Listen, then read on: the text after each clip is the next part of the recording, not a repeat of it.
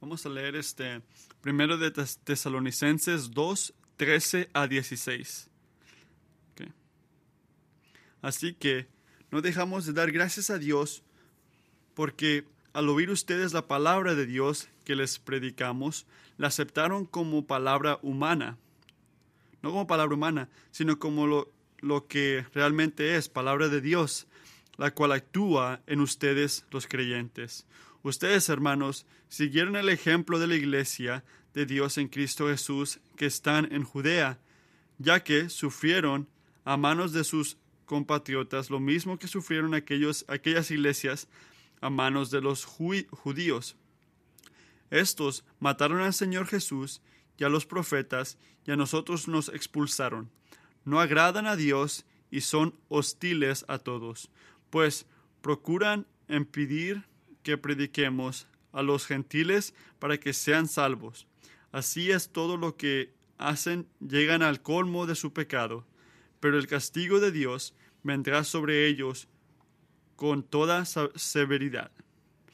Es un placer estar aquí con ustedes hoy.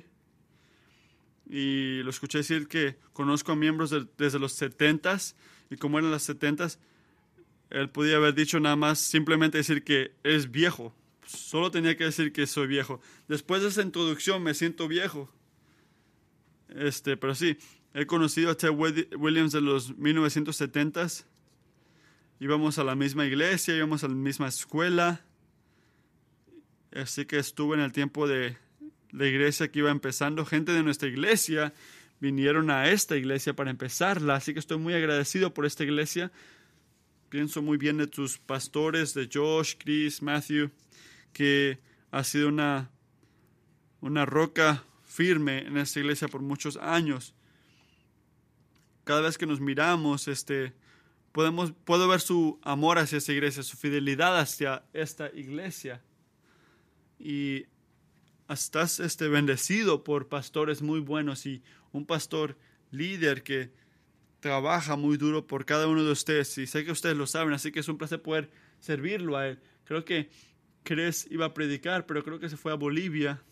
Así que Matthew me pidió que yo pueda predicar para él, para saber que le da tiempo para su familia y que no tiene que regresar a predicar. Y gracias que puedo este, predicar aquí en este momento. Es un gozo poder estar aquí, ver diferentes acentos, ver diferentes este, uh, etnicidad. Hay, hay que acostumbrarnos a esto porque así va a ser el cielo, ¿verdad? Gente de todo tipo de lengua, de tribu, van a estar juntos y vamos a alabar a Dios juntos.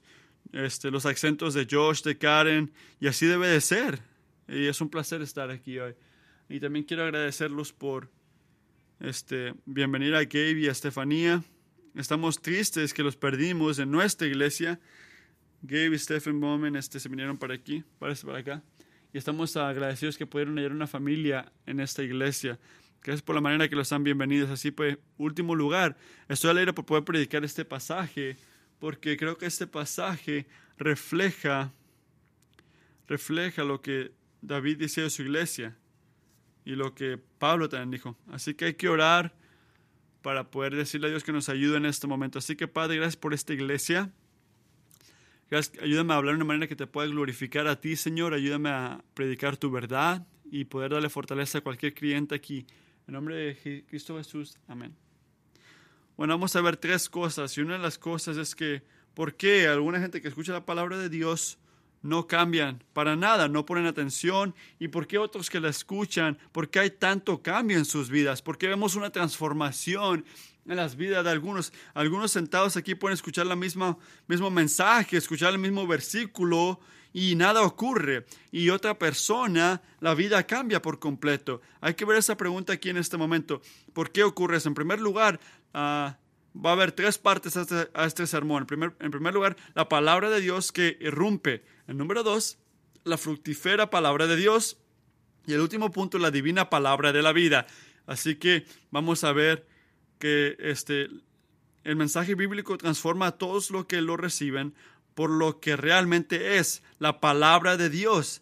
El mensaje bíblico transforma a todos los que lo reciben por lo que realmente es la palabra de Dios. Hay que leer este primero de Tesalonicenses y la primera sección que vamos a ver hoy vamos a ver este más del versículo 6. Y Pablo escribió ahí diciendo que tú recibiste la palabra en tiempo de sufrimiento. En muchos sufrimientos.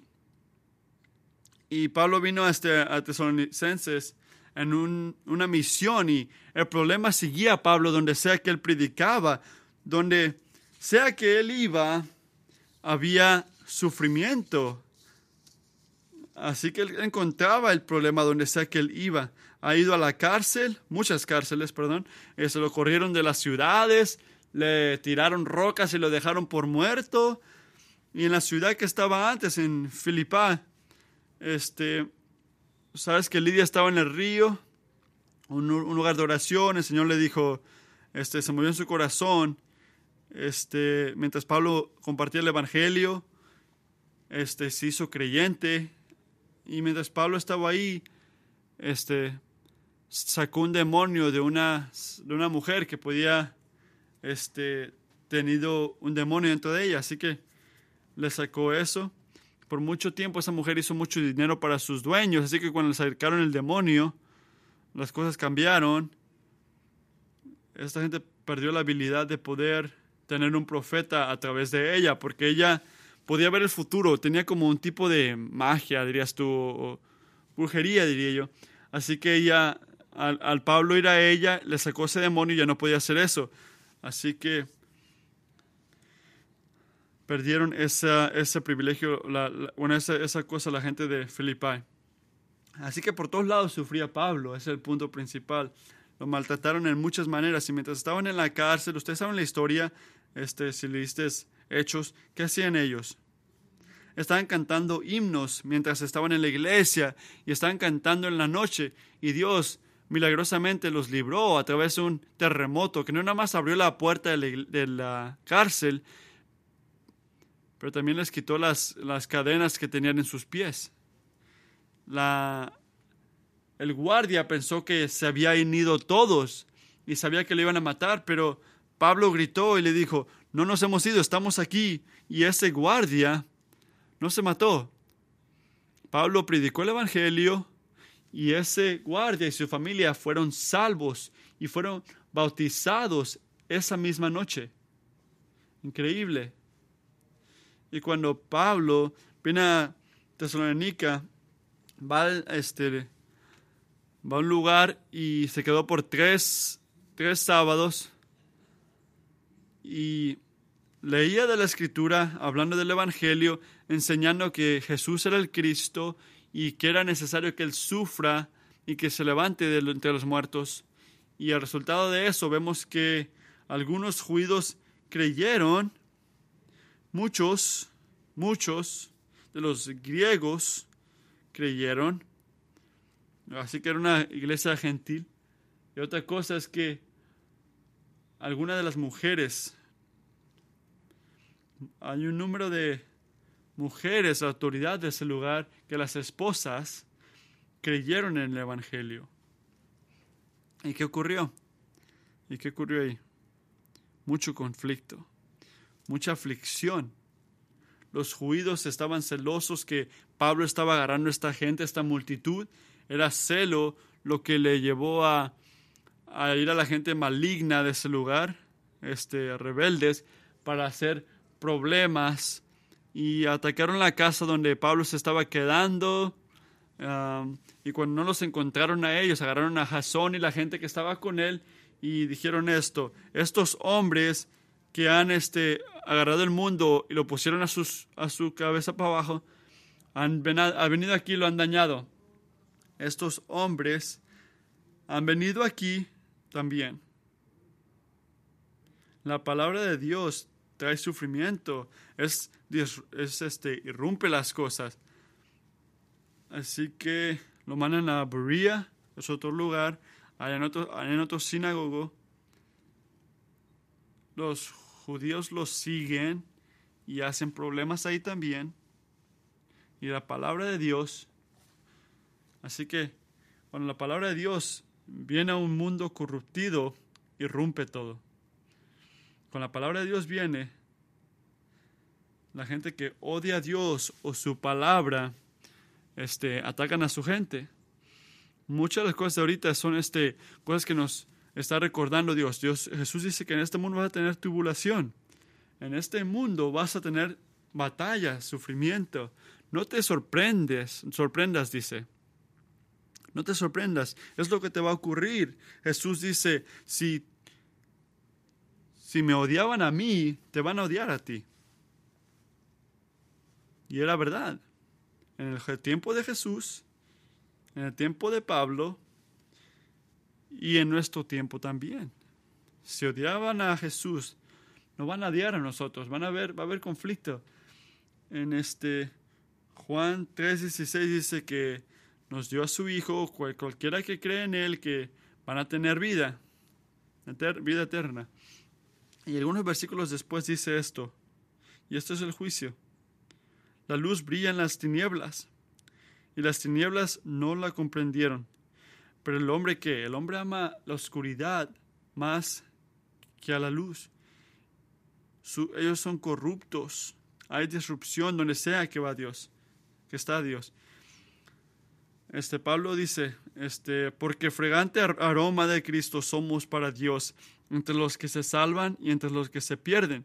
Para unos, olor de muerte para muerte, y para otros, olor de vida para vida. Así que Pablo dice que somos los, este, hijos de Dios y nos va a tocar sufrir. Este, así que dice que otros olor de muerte para muerte y otros olor de vida para vida. Y Jesús dice, esas cosas no se mixtean, no se mixean. Y dice que cualquiera que está en Jesús va a batallar, va a sufrir, va a tener conflictos. Y deseamos que no sea así, pero así va a ser la cosa mientras estamos en este mundo. Este, vemos que este, tenemos conflictos en nosotros mismos, pero sí, donde sea que cuando hay alguien con Dios va a haber conflicto y a veces las fortalezas son muy fuertes. Y, creo que es importante para nosotros. Este, estamos en un país donde las cosas están mal a veces y sentimos eso, ¿no? Sentimos el peso, sentimos esa batalla, una como que el cristianismo no es algo no es algo fácil. Es muy fácil perder un creyente en un trabajo, en nuestras familias, en el trabajo. Es más difícil. Y a veces es tan fuerte esa, ese deseo de, de perderse. A muchos esposos o esposas que este nuevo camino, el camino, será difícil. Muchos, muchos hombres de este tiempo, ¿verdad? No estaban contentos que sus esposas estaban creyendo estas nuevas enseñanzas. y los creyentes este, parecía que no tuvieran poder. Y vemos también este en Juan que dice la brilla, la luz brilla en las tinieblas y las tinieblas no la comprendieron.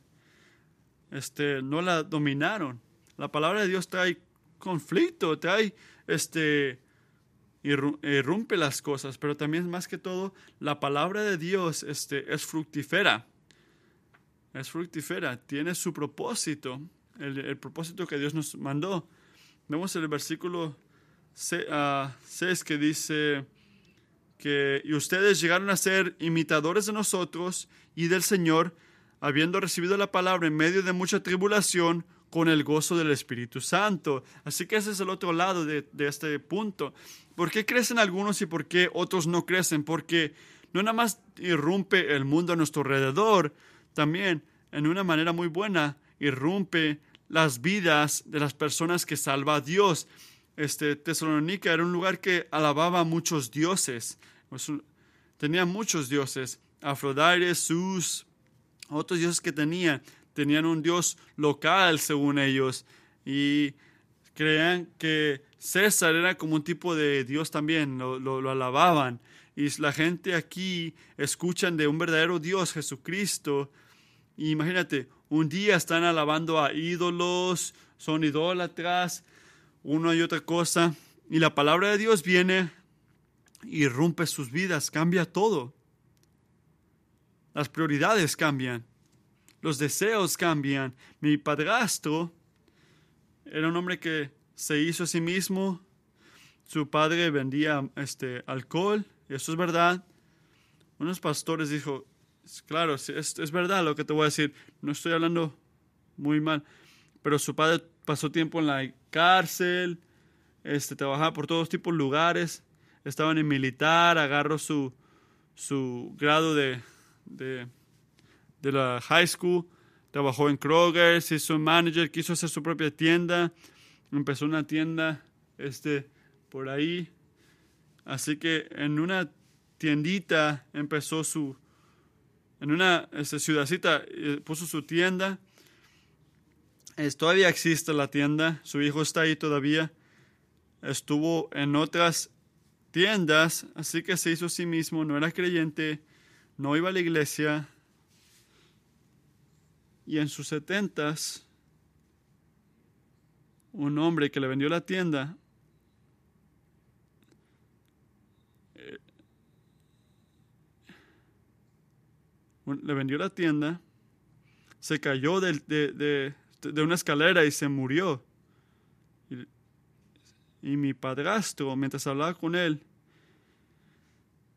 dice, no entiendo por qué murió él y no yo. Yo tampoco entiendo, le dije. Pero quiero que sepas que si hubieras, hubiera sido tú, tú hubieras tenido vida eterna. ¿Tú sabes eso? No, no hubiera tenido vida eterna. Así que le digo, ¿quieres este, leer algo conmigo juntos? Le di el libro, le dije, lee esto y vamos a hablar. Así que hicimos eso.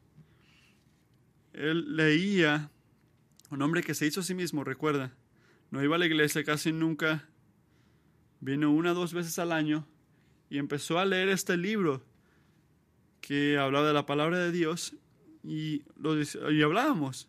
Y me decía, no, no, no, no entiendo esto.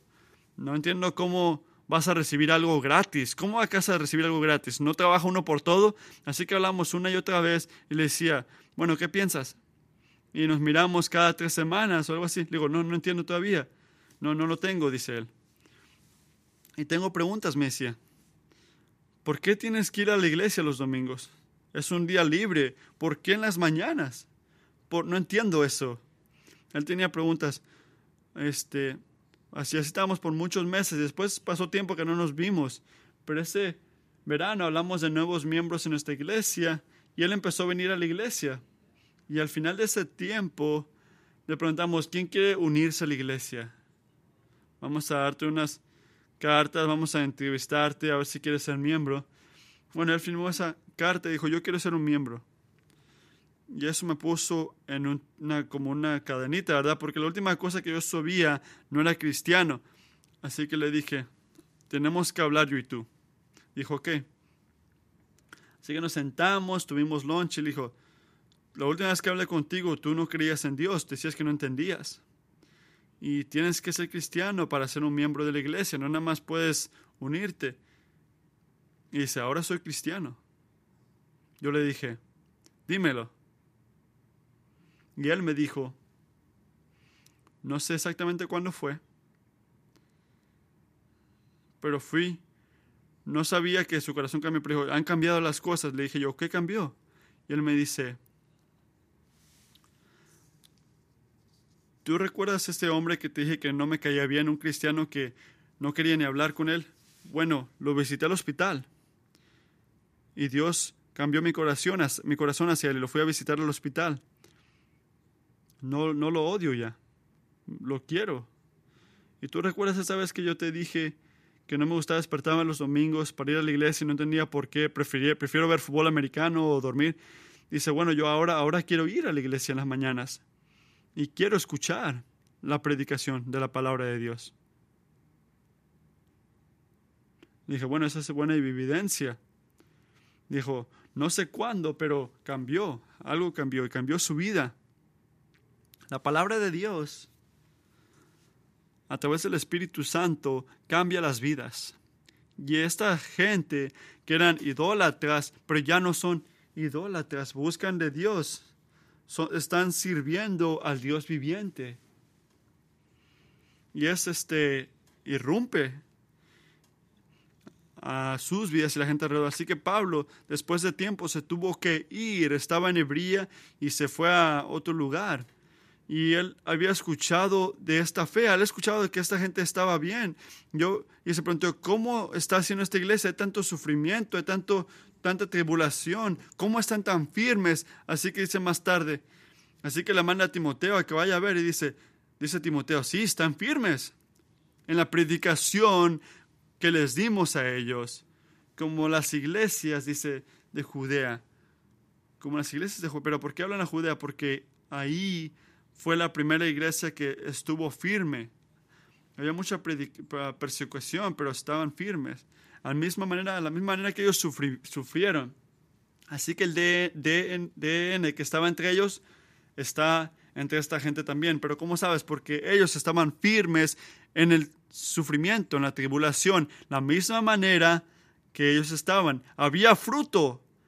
En algunos lugares odian la palabra de Dios, en otros lugares es ah, fructífera, es verdadera, no se está cayendo. Y hay un cambio en sus vidas. Así que aquí está la pregunta, ¿qué, hizo el cambio? ¿Cuál fue la diferencia? Porque es que algunos dan fruto y los otros no. Y los que cambian lo hacen en medio de sufrimiento, de batalla. Les voy a dar dos puntos. En primer lugar, por dentro, habla con nosotros y el otro es sin nosotros. Aquí están las dos razones.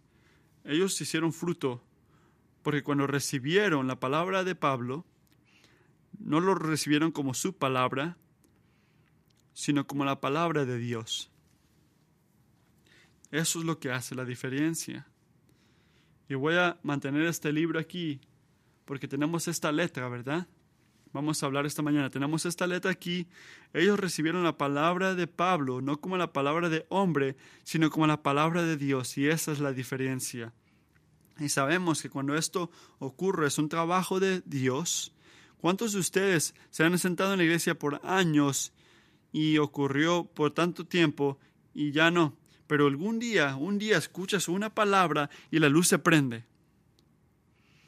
Pablo escribió en Romanos 1, dice, escribió, porque no me avergüenzo del Evangelio, pues es el poder de Dios para, para la salvación de todos en el que cree, del judío primeramente y también del griego. Así que es trabajo de Dios, ellos creyeron en, en Dios, es, un, es una cosa de fe en Dios. Recibieron la palabra de Pablo en fe, confiando en Dios, un regalo de Dios.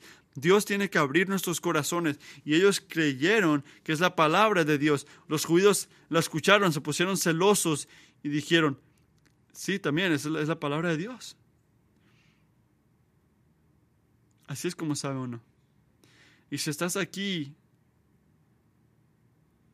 y lo crees, bien, pero si no lo crees, estas son las palabras de Dios, te lo digo yo. Y cuando crees esto, la vida cambia por el resto de tu vida.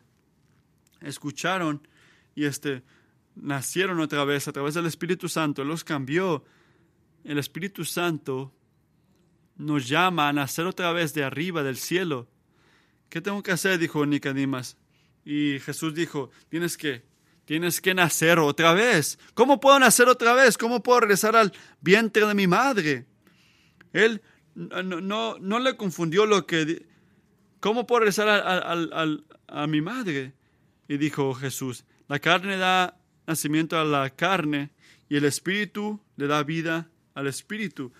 Esto fue lo que ocurrió entre estos creyentes, que la palabra de Dios salió, el espíritu de Dios lo usó y prendió la luz o los regeneró y abrió sus corazones y conocieron al verdadero Dios, al único Dios del universo. Y cuando esta vida, esta cosa se prende en la gente de uno, empieza a crecer y los poderes del infierno no pueden ganarle, aunque haya sufrimiento y mucho, mucha batalla. Así que la evidencia de la salvación, una de las evidencias no es no es la prosperidad o la salud o la riqueza. Oh, si eres cristiano vas a prosperar. No, la escritura no dice eso. Si me odiaron a mí, te van a odiar a ti, dice. Vas a batallar. Así que no es prosperidad, no es la aprobación de la gente a tu alrededor, es mantenerte firme en la verdad de Dios cuando hay tribulación. Es la palabra de Dios que va al, al, a lo fuerte, a las raíces firmes, no lo que mueren rápidamente. No, es una cosa que es plantada profundamente en tu corazón y que está firme en la tribulación. Y es verdad. Y cambia la vida. Y ahora sé que mucha gente aquí vamos por batallas, sufrimientos, oh, existe Dios o no. Hay una razón por la que estás aquí, porque estás en la palabra de Dios. Es evidencia que Dios ha empezado su trabajo en ti. No estoy diciendo que todos lo están experimentando, sintiendo, todos lo sentimos en diferentes maneras, pero la perseverancia no es que no es que no hay problemas en tu vida, no son los problemas, es mantenerte firme en la palabra de Dios en el medio del conflicto. Y es lo que estaban haciendo ellos. Otra razón por la cual dio fruto es la vertical, que es este, porque al final de todo, vas a ver que Pablo habla mucho de los judíos aquí, dice unas cosas muy duras. Pero esta es la realidad. Al final, nadie puede pararse contra el Dios soberano y su plan de salvar a su gente. Nadie puede ganarle a eso. Lo ves en Tesalónica, todo tipo de conflicto, de batalla. Ellos quieren parar el plan de Dios, pero nada en el mundo puede frenarlo a Dios. Nada puede frenar la salvación de su gente. Así que no importa si estás la mayoría o la minoría. Si estás con Dios, estás en la mayoría. Pueden ser mil contra uno, pero si estás con Dios, estás en el lugar apropiado. Nada puede parar el plan de Dios para salvar a su gente. Hay tantos enemigos, así que, los judíos agarraron a todos y persiguieron a Pablo por todos lados. Y Pablo dice en estos versículos que los judíos este, están rebel, rebeliándose contra Dios y diciendo, y dijo, ¿él odia a los judíos? Decían los, los judíos. No, Pablo era judío. Y en Romanos vemos que él prefiere ser una este, maltratado para que ellos puedan ser salvados. Pero esos que quieren parar el mensaje del Evangelio van a, van a batallar, van a sufrir mucho, les va a ir mal. Por, por su celo. Y Pablo dice, ¿cómo puede pararse alguien contra la palabra de Dios, la única, manera de llegar a, la vida eterna. Y ellos no entienden esto. Cuando él habla estas palabras, no le está diciendo él por sí mismo. Él está hablando lo que ya se había dicho antes. Lo que Stephen dijo antes cuando, antes, cuando estaban tirando rocas, dijo, ¿cuál de los profetas este, persiguieron tus padres? Y mataron a los que estaban con, eh, con Jesús. Jesús dijo, este, cuidado ustedes, este, los fariseos, que te va a ir mal.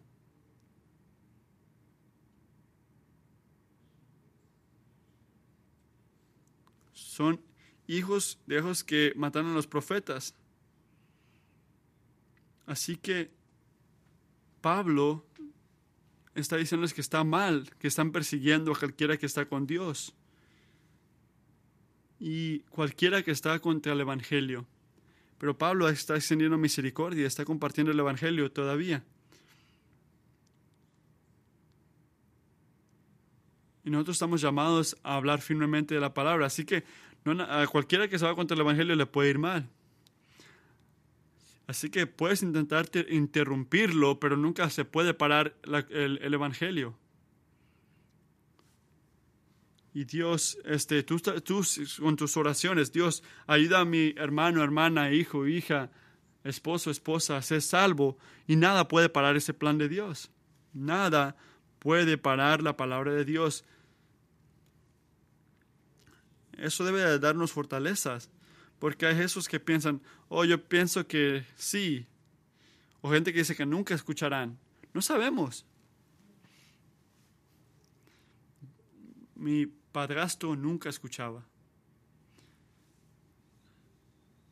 Este, era un hombre que se hizo a sí mismo, tenía todo lo que uno desearía y Dios abrió su corazón porque nada puede parar el plan de Dios. Dios usó Pablo yendo a la cárcel para salvar a, una, a un guardia y su familia. ¿Sabes qué voy a hacer? Dijo alguien. Voy a ponerlo en la clase, a, la, a la cárcel y va a haber un terremoto y el guardia va a ser salvo y va a ser bautizado esa noche. Nada para el plan de Dios. La palabra, la palabra de Dios irrumpe, es fructífera y nada puede pararla.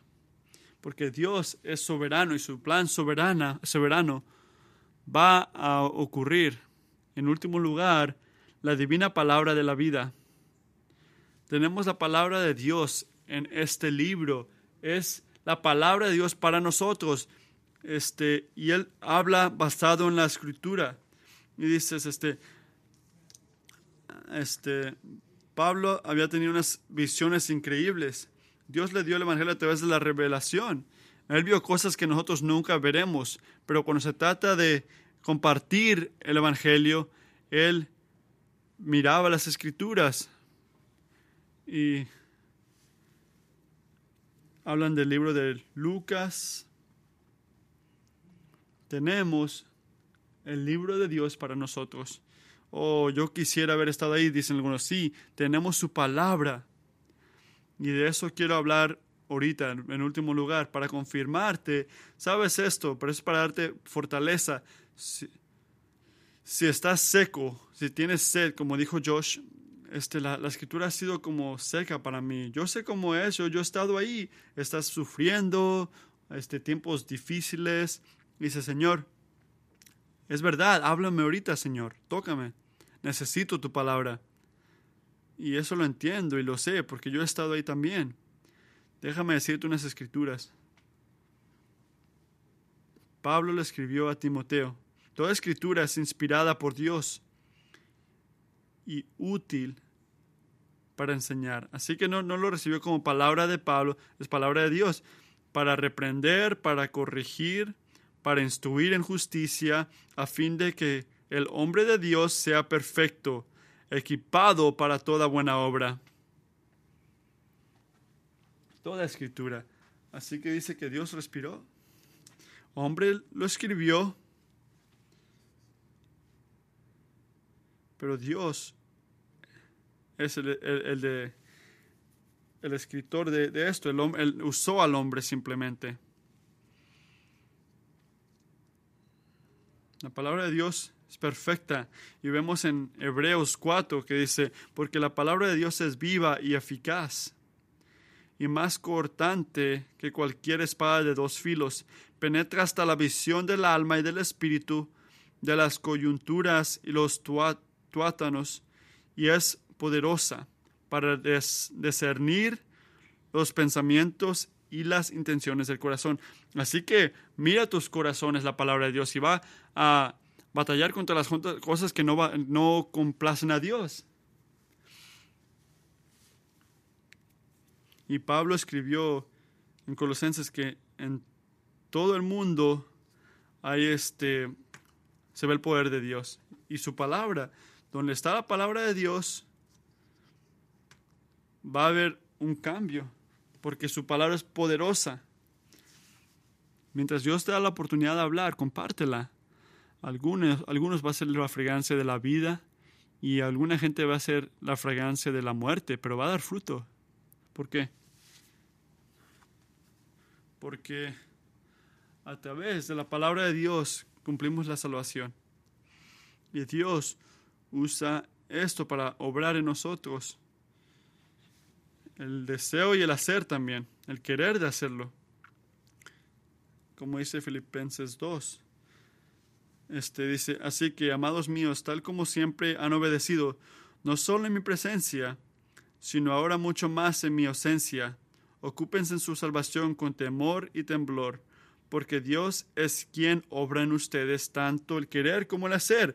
No es dramático siempre, especialmente los lunes en las mañanas, pero este cambio, este, esta palabra te cambia.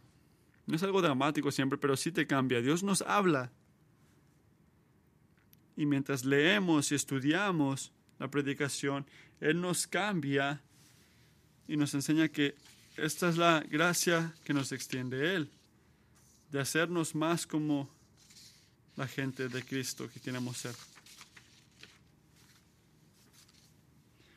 Déjenme darles otras escrituras antes de cerrar para darnos fortaleza. Salmo 1 dice esto, cuán bienaventurado es el hombre que no anda en el, consejo de los impios, ni se detiene en el camino de los pecadores, ni se sienta en la silla de los eh, escarnecedores, sino que en la ley del Señor está su deleite, y en su ley medita día y de noche.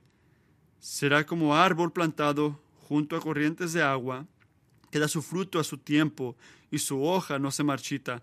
En todo lo que hace prospera.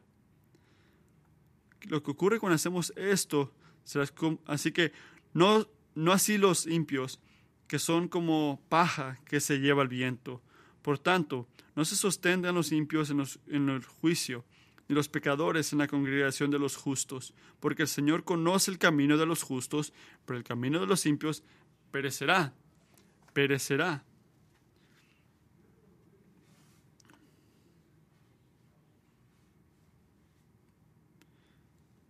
Porque el Señor, ya habla la palabra de Dios aquí, dice, porque el Señor conoce el camino de los justos.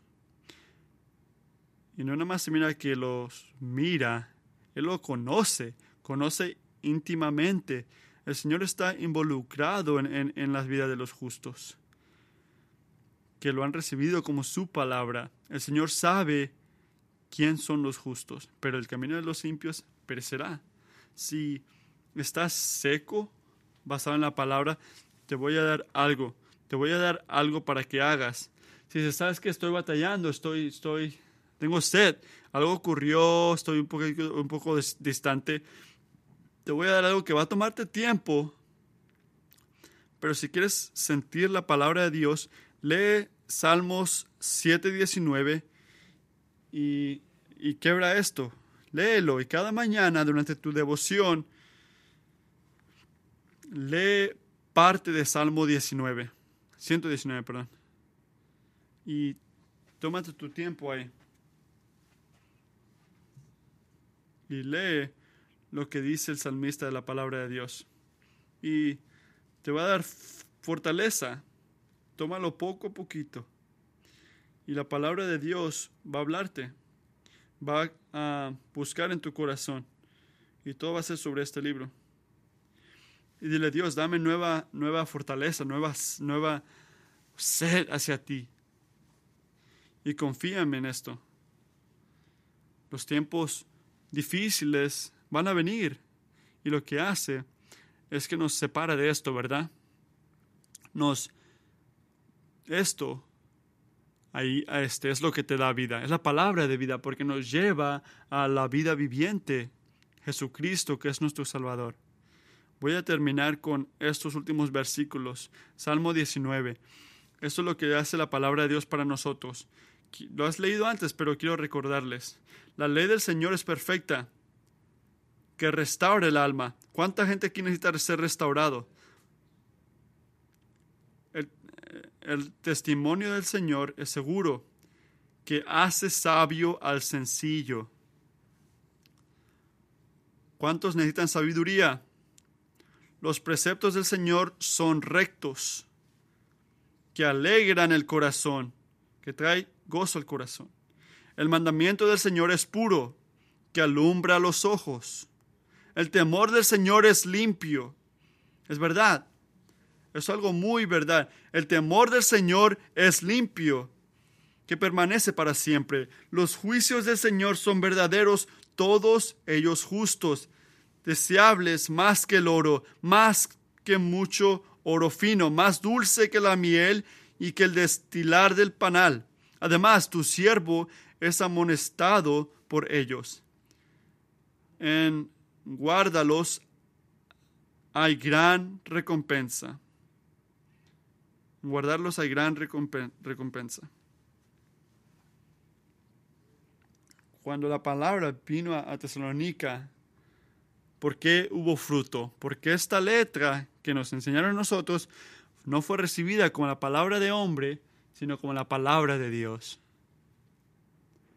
Quiero decirles como iglesia que reciban la palabra de Dios no como palabra de hombre, sino como la palabra de Dios por lo que es. Mientras Josh predica, mientras Chris o Matthew, obviamente no son perfectos, pero mientras ellos lo hacen, escucha la palabra de Dios. Y Dios te diría a ti, mucho fruto va a haber porque estás fuerte en tiempo de sufrimiento y conflicto. Y la palabra de Dios ha dado fruto y está dando fruto y que dé mucho fruto más en esta iglesia. Hoy, esta semana, los años que vienen y cada año y décadas por las que vienen, hasta que el Señor regrese. La palabra viviente. Amén.